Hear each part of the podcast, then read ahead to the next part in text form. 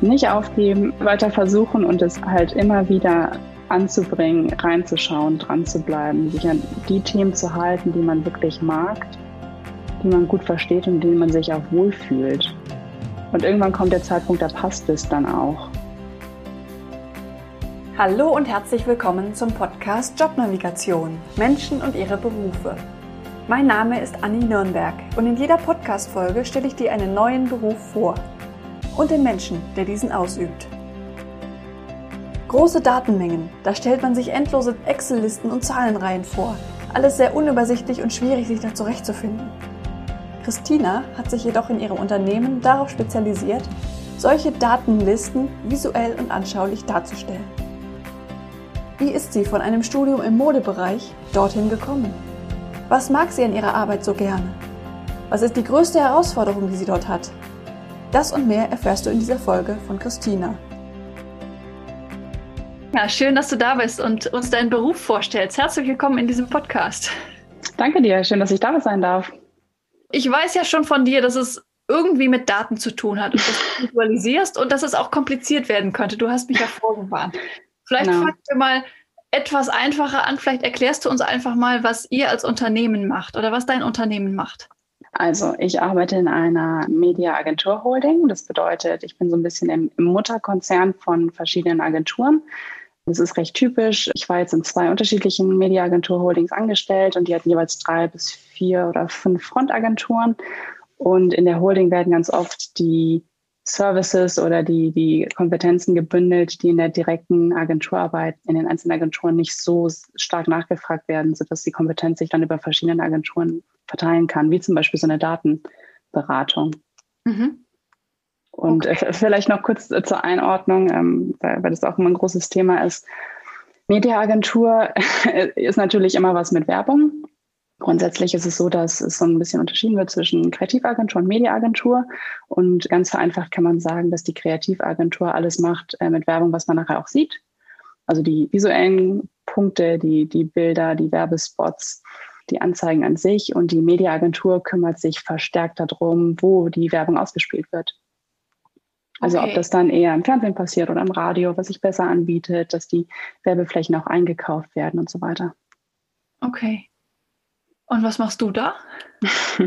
Ich bin im Datenbereich. Ich habe bei meinem jetzigen Arbeitgeber eine Datenstrategie angefangen. Und wir kümmern uns darum, den Kunden und den Agenturen unterstützend zur Seite zu stehen, was sie mit ihren bestehenden Daten machen können und welche Möglichkeiten es gibt, noch die Datenkompetenz zu erweitern. Also welche Produkte es gibt. Das klingt jetzt sehr klassisch, aber auch welche technischen Möglichkeiten es gibt, die noch zusammenzuführen, wie das ergänzt werden könnte und wie das noch besser genutzt werden kann, um die Daten, um die, die Werbemittel besser mit Daten auszuspielen. Also ganz oft ist das oder fast immer ist es Online-Werbung. Okay. Sind das dann Kundendaten oder was sind das für Daten? Das ist unterschiedlich. Also ein ganz klassisches Beispiel wäre zum Beispiel Retargeting. Das heißt, wenn ein Kunde schon mal auf der Website war und nochmal auf die Website kommt, kriegt er eine andere Anzeige oder wird er anders willkommen geheißen. Das wäre jetzt ein bisschen der, der Klischee-Case oder wir schauen, ob Leute schon mal sich für ein bestimmtes Produkt interessiert hat oder ob es generell Menschen sind, die Sportinteresse haben, die dann auch Sportprodukte ausgespielt bekommen. Gleichzeitig können wir halt auch beraten, ob es Sinn macht, Daten einzukaufen. auch ein klassisches Beispiel wäre zum Beispiel Wetterdaten. Macht es Sinn, bestimmte Werbung nur auszuspielen, wenn das Wetter gut oder schlecht ist? Mhm. Und was konkret machst du? Das habe ich noch nicht verstanden. Mhm. also das war so ein bisschen der Einstiegspunkt, in dem ich angefangen habe.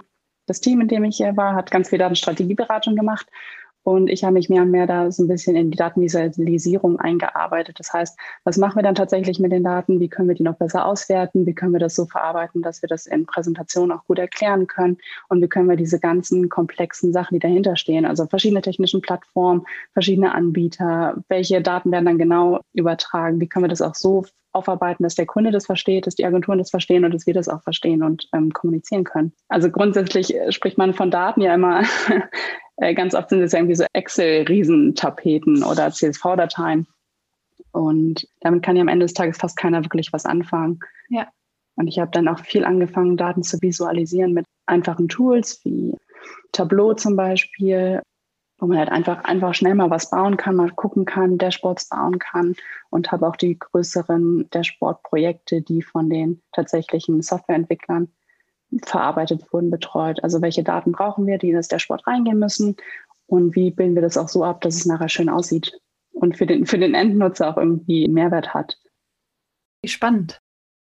Wir sind halt in einem sehr technischen Bereich und in einem sehr fachtiefen Bereich und sehr nischig. Und da bleibt halt dieses ganze Thema, das so zu machen, dass es auch schön aussieht und dass es halt userfreundlich ist, ganz oft ein bisschen im Hintergrund. Ja, ja. Und das fand ich doof. Ja. Oder ich finde, das erleichtert halt auch gerade das Thema, mit solchen komplexeren Sachen zu arbeiten, nicht besonders. Mhm. Wer sind denn eure Kunden? Sind das große Unternehmen oder wer ist das? Ja, schon. Also die Agenturkunden sind natürlich dann Kunden, die zumindest so groß sind, dass sie eine Agentur haben. Ja. ja. Und dadurch, dass Datenstrategie ja für kleinere Kunden vielleicht auch nicht so relevant ist oder auch die Datenstrategie-Themen, die kleinere Kunden nachfragen, nicht unbedingt die sind, die wir auch betreuen, sind es eher größere Kunden, ja. Okay. Das heißt, das, was du da gemacht hast, gab es vorher bei euch nicht und du hast das quasi so an dich genommen, diese Tätigkeit. naja, ich glaube, dass für viele, die in, diesem, in dieser Nische sind, nicht so eine große Rolle spielt. Und ich war da jetzt schon recht hinterher. Man muss ja auch fairerweise dazu sagen, für viele Kunden ist das auch nicht relevant. Da, da sind die Fachspezies auf Kundenseite, sprechen mit den Fachspezies auf der Agenturseite und wir kommen da vielleicht nochmal als Fachspezies rein und die, der klassische Normal, Otto-Normalverbraucher schaut sich das gar nicht an. Mhm. Also von daher hat es an vielen Stellen vielleicht auch gar nicht so die Relevanz. Aber gerade wenn wir über Pitch sprechen, also so klassische Agenturpitches oder ein Neukundengeschäft, spielt es dann zumindest für die Präsentation dann doch nochmal eine andere Rolle. Ja, das glaube ich. Und wie, wie kompliziert ist sowas? Wie kann ich mir das vorstellen? Naja, es kommt immer ein bisschen darauf an, wie kompliziert man sich das macht. Okay. Ähm, Würde ich jetzt sagen, ja, also was da auch gefragt ist. Ich habe in meiner bisherigen beruflichen Laufbahn ganz viel Einblick in ganz unterschiedliche Bereiche bekommen. Deswegen glaube ich, habe ich einen relativ guten Überblick, wie bestimmte Themen eingeordnet werden und kann da zumindest irgendwie Zusammenhänge ganz gut zusammenführen und auch einen Überblick behalten, was braucht man jetzt für welchen Schwerpunkt.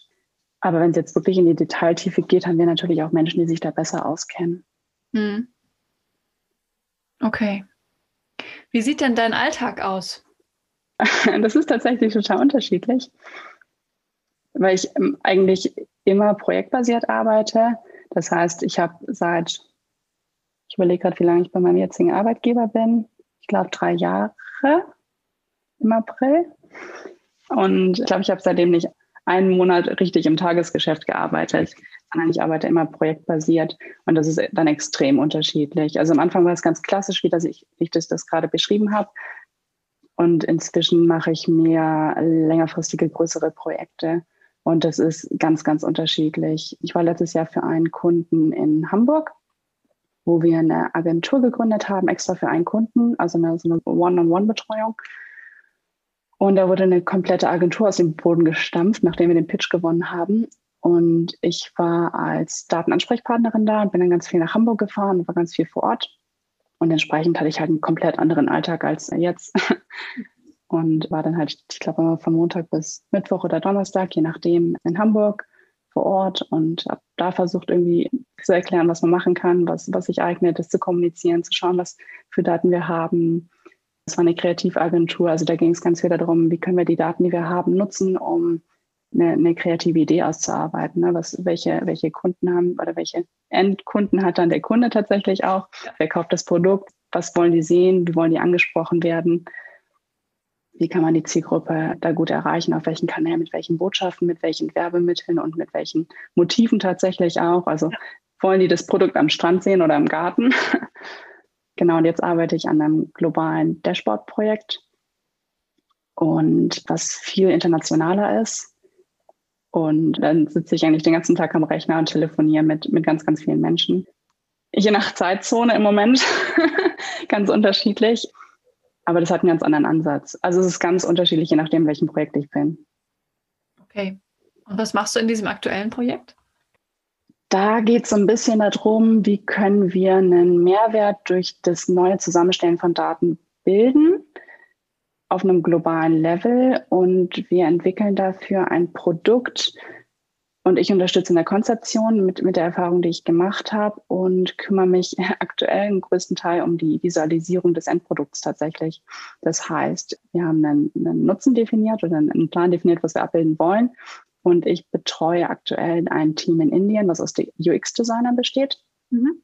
aus sechs, sieben UX-Designern und ein Design-Team, den wir haben, was wir gerne zeigen möchten. Und die UX-Designer entwickeln daraus äh, Mockups.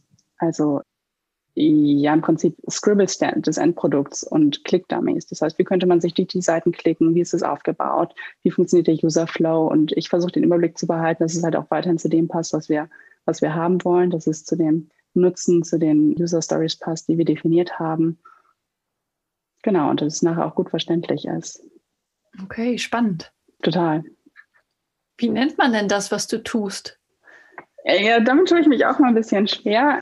Mein Titel ist Senior Consultant Data Arts und Analytics. Also ne, Datenvisualisierung und Analyse. Ich tue mich damit auch ganz schwer, weil ich immer wieder mal geschaut habe, welche Möglichkeiten es gibt, sich weiterzuentwickeln. Und da gibt es ganz wenig Vordefiniertes. Also zum Thema Datenvisualisierung sehe ich jetzt online auch immer mehr, dass da mehr, mehr Stellen ausgeschrieben werden, dass es Stellen gibt inzwischen. Das war vor zwei, drei Jahren noch anders. Aus meinem Gefühl, aus meinem subjektiven, ja.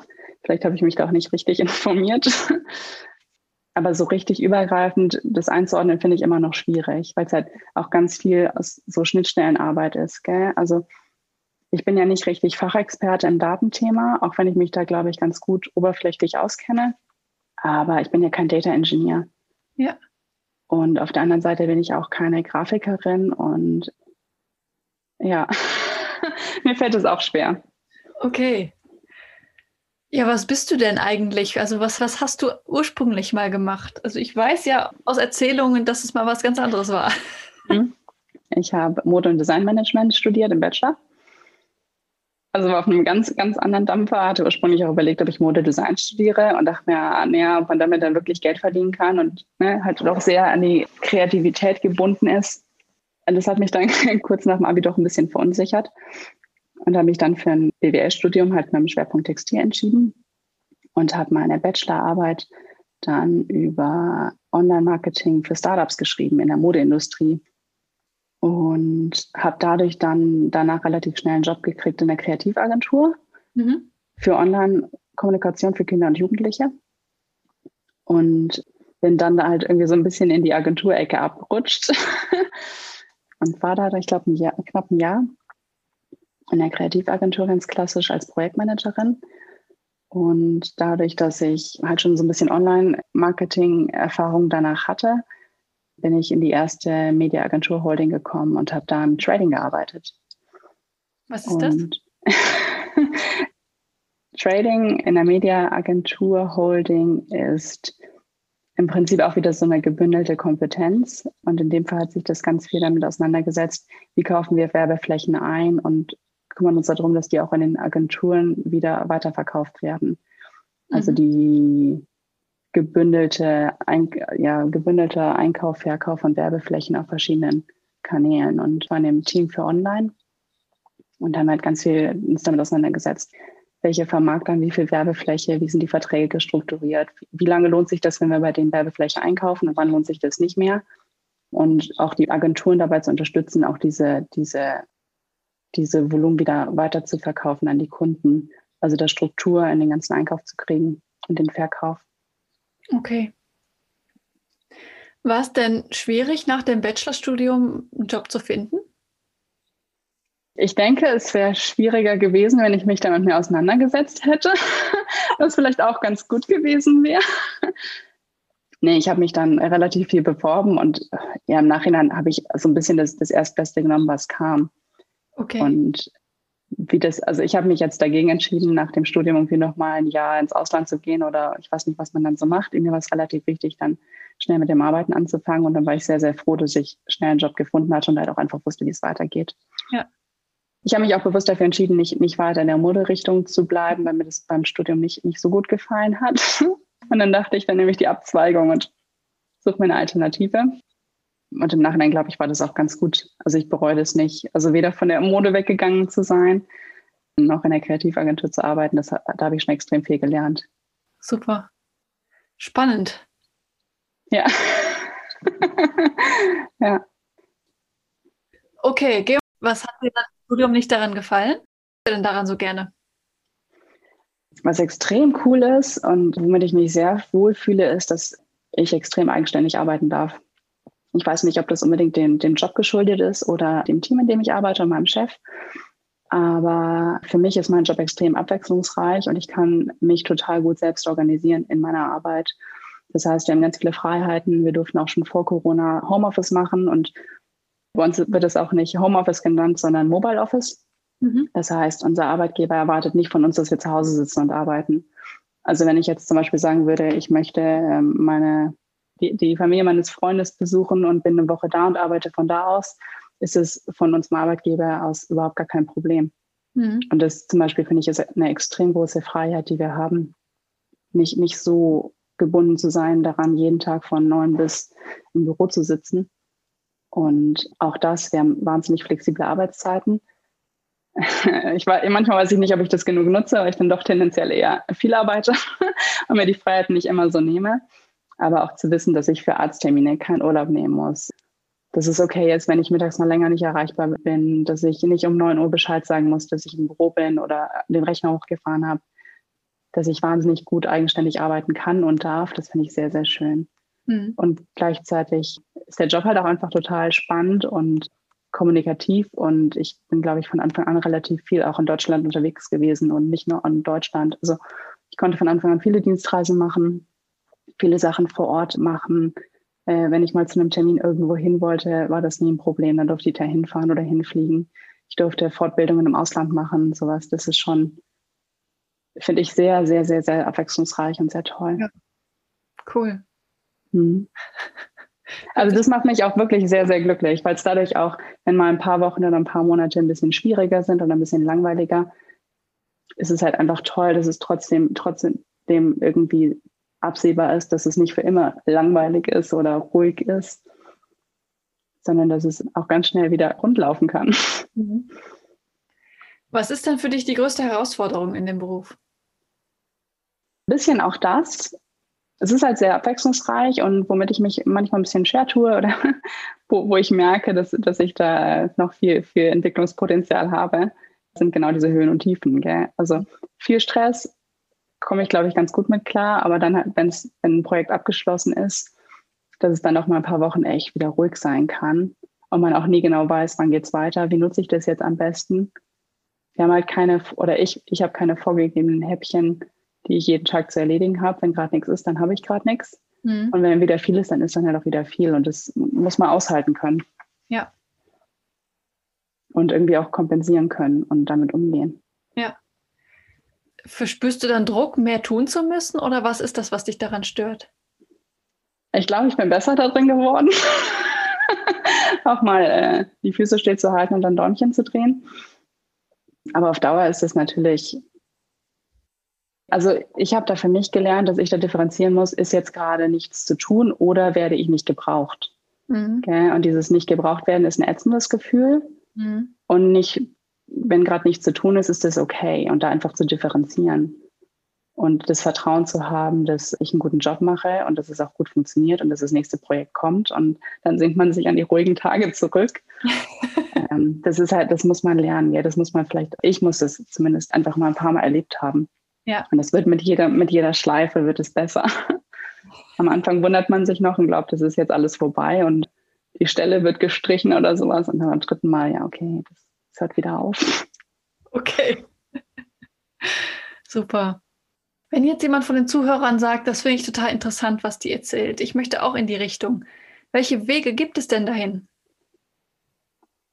Ja. naja, äh, wie ich schon gesagt habe, ich hätte das irgendwie auch gerne früher schon stärker gemacht. Ich habe mich da auch schon viel irgendwie mit auseinandergesetzt, welche Möglichkeiten es gibt, mich da fortzubilden oder welche anderen Jobs es gibt und lese auch ganz viele Stellenanzeigen, einfach um zu schauen, welche Kompetenzen werden da noch abgefragt und was könnte ich noch machen, um stärker in die Richtung zu gehen. ich glaube, das, das setzt ja immer aufeinander auf. Gell? Wenn man sich mit den Themen auseinandersetzt, die man gerne machen möchte, dann trifft man auch Leute, die, die da offen für sind. Gell? Mhm. Bei mir hat sich das einfach so entwickelt. Ich habe da einfach auch ganz viel drüber gesprochen, auch ganz viel mit meinem Chef drüber gesprochen und es immer wieder einfließen lassen. Also in jedes Projekt, in dem ich gearbeitet habe wäre das nicht noch cooler, wenn wir das noch besser darstellen können, damit es der Kunde auch wirklich versteht. Und ihr wollt das doch nicht wirklich vielleicht so machen. Das wäre doch viel cooler, wenn. Und das immer wieder, ganz oft hat es auch nicht funktioniert oder ganz oft habe ich dann auch Sachen gemacht, die einfach dann auch nicht gut gepasst haben oder nicht, nicht gut funktioniert haben. Aber manchmal funktioniert es halt, gell? Und da ausdauernd zu sein und ähm, da einfach auf die Gelegenheiten zu warten und die dann aber auch zu nutzen. Mhm. Aber so, so, dass ich jetzt sagen könnte, okay, die, schau mal unter den Schlagworten oder guck mal die Weiterbildung oder schau mal die Ausbildung. Überhaupt nicht. Also vielleicht nochmal so ganz grundsätzlich, alles, was ich bis jetzt in der Mediabranche gemacht habe, ist nicht irgendwie, da, da gibt es kein Studium für und da gibt es auch keine Ausbildung für. Das ist irgendwie alles Learning by Doing und es gibt auch kein Buch, das einem erklärt, wie das funktioniert. Also gerade auch diese ganzen Agentur-Holding-Geschichten. Mhm. Da, da kommt man nur rein, wenn man drin ist, glaube ich, in dieses ganze Wissen der Abläufe und sowas. Das kann man nicht nachlesen. Nee, jedenfalls nicht, dass ich wüsste. Ich, ich bin da offen für Vorschläge. Welche Hintergründe haben denn deine Kollegen? Ganz oft schon mehr Agenturerfahrung, aber vom Studium her auch ganz unterschiedlich. Okay. Also irgendwie ja. über Zufall an Agenturen gekommen mhm. und dann naja, ja, oder aus irgendwelchen Datenbereichen dann. Aber tatsächlich ist es, also ich glaube, das ist einfacher, wenn man in einer Agentur anfängt, weil das ja dann tatsächlich eher die, die Mediamenschen sind, wo man auch Mediaberufe lernen oder studieren kann. Ich glaube, das ist immer eine andere Sache. Aber in der Holding, glaube ich, sind eher Leute, die, die, die aus anderen Bereichen kommen. Wir haben äh, überraschend viele Doktoren. Krass. Aber zum Beispiel der, der Chef von meinem Chef ist, glaube ich, Doktor der Chemie oder Physik. Ach. Ja. Und verantwortet halt den ganzen Tech-Bereich. Ja. Keine Ahnung, wie sich das ergeben hat. Okay. Also, ja. was ja auch gut ist für die Leute, die sich dafür interessieren, es gibt unterschiedlichste Wege, da reinzukommen. Wenn man das möchte, mhm. schafft man das auch, auch mit unterschiedlichsten Hintergründen, was eine gute Botschaft ist. Ja, ich glaube, die Frage ist halt so ein bisschen, was man möchte. Gell? Also wenn man das mit Daten machen möchte, dann gibt es ja genug Data Engineering-Themen. Ja. Aber das sind halt die, die richtigen Techies, gell? die Nerds die, die sind total gefragt und ich glaube, das ist auch ein Bereich, der sich einfach ganz krass noch weiterentwickeln wird in den nächsten Jahren. Ja. Und dann gibt es halt die, die grafisch arbeiten, die ja in den Agenturen halt auch total gefragt sind. Gell? Die visuelle Darstellung, das Verständnis davon, wie ich was dem Kunden zeige, aber die Verbindung dazwischen ist halt recht vage. Ja. Okay. Welche Fähigkeiten oder welche persönlichen Eigenschaften wären dann wichtig für so eine Tätigkeit, wie du sie machst? Was muss man hm. können? als erstes fällt mir irgendwie so eine gewisse Stressresistenz ein. also ich glaube, da muss man schon ein relativ dickes Fell haben. Nicht, weil der Umgangston oder sowas so harsh ist, sondern eher, weil es halt doch teilweise auch echt stressig ist. Und ich kenne Kollegen, die regeln das anders, aber ich für meinen Teil, ich arbeite dann halt auch schon mal am Wochenende oder mache dann halt auch schon mal Überstunden. Und da muss man sich auf der anderen Seite halt auch wieder rausnehmen, das dann auch wieder abzuarbeiten oder abzufeiern in dem Fall. Und dass man Sachen halt auch irgendwie einfach fertig kriegen muss zu einer Deadline und nicht sagt, okay, es ist jetzt 17 Uhr, ich gehe jetzt, ciao. Sondern dass es halt einfach ein, recht kundennahes Business ist. Und je näher man am Kunden ist, desto stressiger ist es. Ja. Ja und ich glaube, das muss man mitbringen, das auch abzukönnen und relativ viel Kommunikation oder Kommunikationsfähigkeit auch. Ich dachte, ich dachte mal, ich könnte das schon ganz gut. Und habe dann auch gelernt, als ich letztes Jahr in der Kreativagentur war, nochmal zum, zum, zur Datenberatung, dass es dann doch auch einfach Bereiche gibt, wo die Leute nochmal ganz anders ticken. Also wie, wie, ich erkläre die Sachen immer gleich und dann merke ich auf einmal, die, die Gruppe, mit der ich spreche, die versteht das immer. Also da ist ein ganz anderes Verständnis dafür. Und das ist dann doch irgendwie immer wieder überraschend. Ja und wahnsinnig spannend. Das glaube ich. Ja. Und dass dann immer wieder die, die gleichen Inhalte an andere andere Empfänger anpassen zu können und das auch die Fragen verstehen. Also zuhören, was ist die Frage und dann zu überlegen, was ist die Antwort, die jemand braucht. Ja. Weil es ja niemandem was hilft, wenn ich 15 Mal erkläre, was ich schon erklärt habe. Ja. Du hast eben gesagt, dass du auch immer wieder nach Stellen guckst. Bist du auf der Suche, dich weiterzuentwickeln oder wie sieht das aus? Mm, ne, ich, ich schaue schon immer irgendwie welche. Also wenn ich nach Stellen gucke, heißt das nicht, dass ich mich bewerben muss.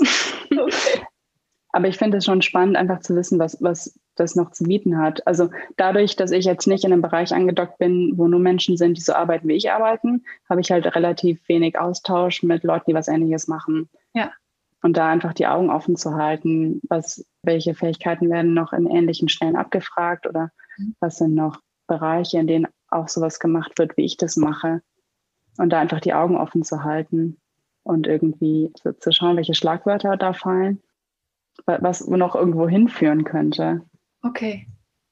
Also ich glaube, da ist noch viel Luft bei, bei dem, was ich mache. Gell? Ich, bei mir basiert das fast alles aus auf selbst beigebrachten, selbst eingelesenen Sachen und ein paar Fortbildungen, die ich mir wünschen durfte, an denen ja. ich teilnehmen durfte. Ich glaube, da gibt es auch noch viel, von dem ich einfach nicht weiß, dass das vielleicht auch noch cool wäre zu wissen oder zu können.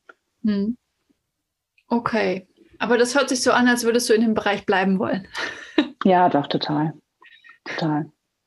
Also dadurch, dass ne, ich so projektbasiert arbeite, ist es natürlich immer eine Frage des Projekts. Gell?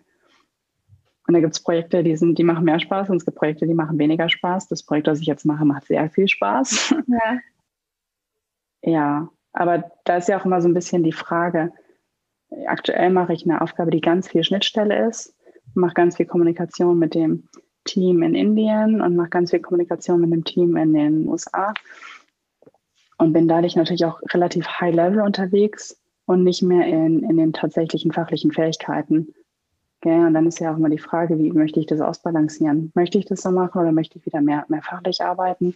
Mhm. Oder reicht es, wenn ich Top-Level verstehe und mit Menschen zusammenarbeite, die es fachlich viel besser können, als ich das jemals können werde? Okay. Gibt es noch irgendwas, was ich vergessen habe zu fragen, was, was du über deinen Beruf noch erzählen möchtest? Ich glaube, das, das Einzige, was, was ich, glaube ich, gerne vorher gewusst hätte, ist, dass das Sinn macht, die Ausdauer zu haben, an den Themen dran zu bleiben. Also ich war zwischendurch auch echt verzweifelt, weil ich dachte, ich bin weder der, der Daten-Nerd, der richtig tief reingeht. Und ich habe zwischendurch ein bisschen Programmieren gelernt und dachte mir, okay, mm -mm. es ist cool, das ein bisschen zu können. Es ist wirklich, wirklich cool, wenn man so ein paar Zeilen Code schreiben kann. Aber ich werde niemals der Mensch sein, der sich da hinsetzt und irgendwelche Programme oder Skripte oder Abkürzungen schreibt dafür bin ich viel zu, also dann doch viel zu unordentlich, gell? Und die, diese, jedes Zeichen sicher zu überprüfen, ist nicht meins. Und ich dachte irgendwie immer, ich müsste das können, damit ich weiter mit Daten arbeiten kann. Und jetzt halt zu so sehen, dass ich das nicht brauche, weil sich an anderen Stellen das, was ich als Verständnis habe, viel besser einbringen kann. Mhm. Ähm, nicht aufgeben, weiter, weiter versuchen und es halt immer wieder anzubringen, reinzuschauen, dran zu bleiben, sich an die Themen zu halten, die man wirklich mag, die man gut versteht und denen man sich auch wohlfühlt. Und irgendwann kommt der Zeitpunkt, da passt es dann auch. Ja. Also das, das hätte ich gern vorher gewusst. Es ist so schön, dass die Zuhörer das dann jetzt von dir zu hören bekommen. Sie können sich das zu Herzen nehmen. Ja. Und auch wenn es halt keine Stelle gibt, die so heißt, gell? Ja. Auch wenn das kein, nicht, nicht die perfekte Stellenausschreibung ist. Ich glaube, ich hatte mich so richtig, wenn ich die Wahl gehabt hätte, nie für die Stelle entschieden, die, die ich dann tatsächlich gemacht hätte. Also aus dem Nichts raus hätte ich mich niemals auf diese Stellen beworben, aber es ist einfach total cool geworden. Ja. Und war dann am Ende doch genau das Richtige. Ja, schön. Ja, dann danke ich dir vielmals für das schöne Interview. Hat mir sehr viel ja, Spaß gerne. gemacht, mehr über deine Daten und Visualisierungen und sowas zu erfahren. vielen Dank. Ja, vielen Dank, dass ich da sein durfte. Das war die Folge Nummer 28 des Podcasts Jobnavigation Menschen und ihre Berufe mit Anni Nürnberg. In dieser Folge ging es um Christina und ihre Tätigkeit in der Datenvisualisierung. Abonniere gerne diesen Podcast, um keine Folgen mehr zu verpassen. Folge Jobnavigation auch gerne auf Instagram, um immer up-to-date zu bleiben. In der nächsten Folge interviewe ich eine Frauenärztin dazu, was sie in ihrem Beruf so gerne macht. Es wird spannend. Es ist ein Job, wo man sehr viel zurückbekommt. Jeden Tag, auch wenn es nicht alle tun, und es gibt auch mal welche, die unzufrieden sind, aber ich bekomme eigentlich jeden Tag sehr, sehr positives Feedback.